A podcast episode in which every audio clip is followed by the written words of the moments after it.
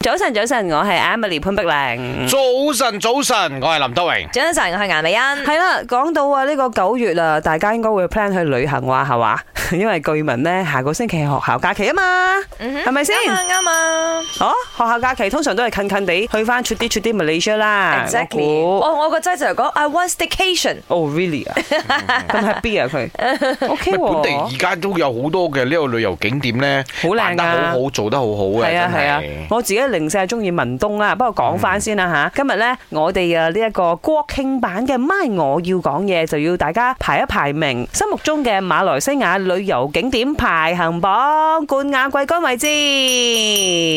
係嗯，我自己啊，我自己檳城排第一位啊。嗯如果即即係如果講州屬會唔會太 闊咧？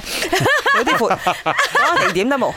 阿顏欣，誒地點啊我，想講顏姑媽。唔係因為檳城我真係冇大嘅， 通哦常你又係你 OK 啦，你可以 George Town 啦可以可以集為一個位啦。 George Town，係咯 George Town，啊啊我中意係咯 George Town，哦，但我第二位我諗係即係馬六甲嘅雞場街嗰度咯係係係都係嗰度啊全部你 walking distance 都可以食到，係係係係誒跟住係咯行到買到我就覺得好正噶啦。嚇咁講真，山頂都好正噶嘛，成日第三位我嘅話係山頂咯。哦，OK， 我自己會擺， 我自己會擺喺第一位，即山係頂雲頂啦啊。嗯因為首先首先我中意嗰度嘅天氣啦，啲涼涼地涼涼咧，地心情就好噶啦。啊咁啊，第二、第三位我諗我應該誒一個會擺喺西馬，一個會擺喺東馬，因為我覺得東馬咧其實有好好多正呢一個㗎海灘啊。係啊係啊。誒嗰度一啲誒旅遊景點啊，都好舒服嘅，嗯即係大自然㗎啦。嗰度係大自然嘅旅遊景點，山啊或者係誒水啊，都係 perfect 嘅。好啦，咁我第一位，其實我我第一位都係檳城嘅，嗯咁第二位因為呢一期我有去過文東